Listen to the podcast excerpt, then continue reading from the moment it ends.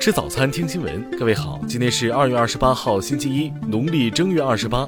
新阳在上海问候您，早安。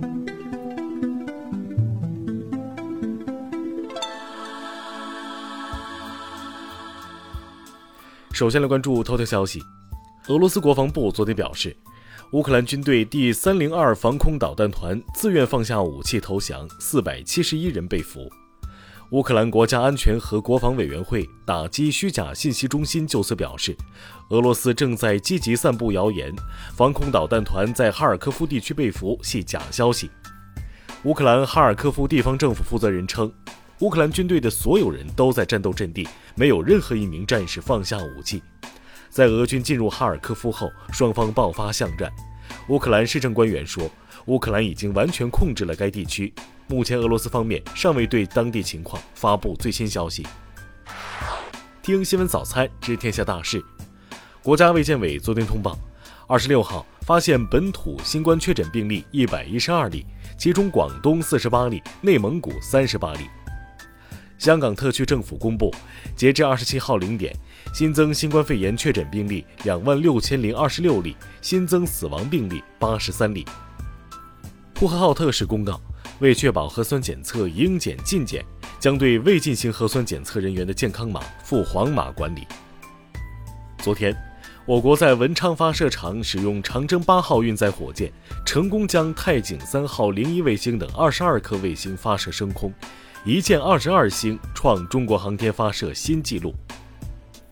据台媒报道。全球电脑芯片业者已开始停止向俄罗斯出货，台积电已经完全停止供货给俄罗斯及其上游供应商。北京市医保局宣布，率先将胚胎移植术等十六项辅助生殖技术项目纳入医保甲类报销范围，新政将在下月开始。昆明市消防接到报警称，三十一人团队在轿子雪山登山过程走失。经救援人员搜救，被困人员均已安全下撤。中国地震台网测定，昨天十二点二十三分，在新疆克孜勒苏州乌恰县发生三点零级地震，震源深度十五千米。下面来关注国际方面。据乌克兰总统府网站消息，乌克兰总统泽连斯基昨天发布视频讲话说。不接受在白俄罗斯首都明斯克与俄方举行谈判，愿在白俄罗斯以外的其他城市举行谈判。乌克兰战略通讯中心昨天确认，俄军已经进入乌第二大城市哈尔科夫市城区，当地官员号召市民拿起武器进行抵抗。俄罗斯军队在乌克兰的军事行动进入第三天。乌克兰总统办公室表示，少数俄军试图进入基辅，但基辅市区和郊区目前仍然在乌军控制下。当地时间二十六号播出的一段采访中，美国总统拜登就乌克兰局势表态说：“美国有两个选择，一个是与俄罗斯开战，开启第三次世界大战；另一个就是制裁俄罗斯。”当地时间二十六号晚，德国总理舒尔茨证实。德国准备向乌克兰提供一千枚反坦克武器和五百枚毒刺地对空导弹。此前，德国一向奉行不向冲突地区运送致命武器的政策。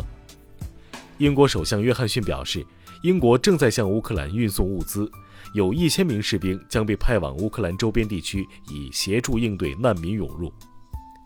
美国和欧盟、英国及加拿大发表联合声明。宣布禁止俄罗斯的几家主要银行使用环球同业银行金融电讯协会国际结算系统，同时对俄罗斯央行实施限制性措施。波兰昨天宣布，截至目前，累计有十五点六万乌克兰难民进入波兰，仅二十六号一天就有七点七万人入境。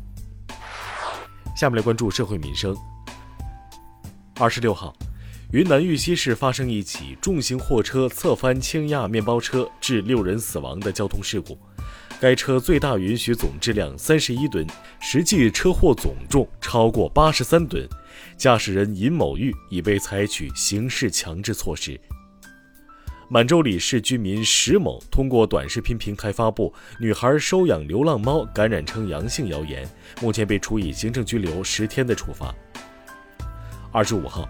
贵州一煤矿发生顶板垮塌事故，十四人被困。目前当地已组织五百余人参与救援。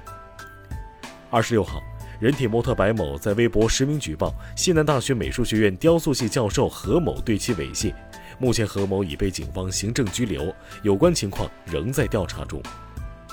四川省规定产假是一百五十八天，另有三十天纯母乳假，但网友反映大多数企业并未执行。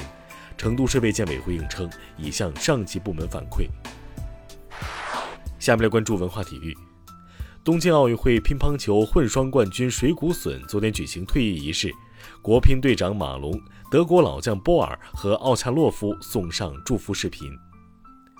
据足球报报道，徐新将以自由身的身份加盟上海海港，海港队还有意引进埃克森和蒋光太这两名规划球员，以及另外两位国脚。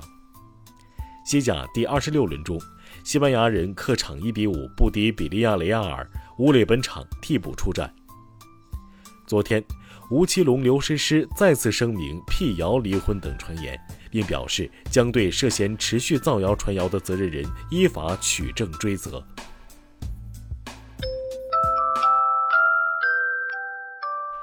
以上就是今天新闻早餐的全部内容。如果您觉得不错，请点击再看按钮。咱们明天不见不散。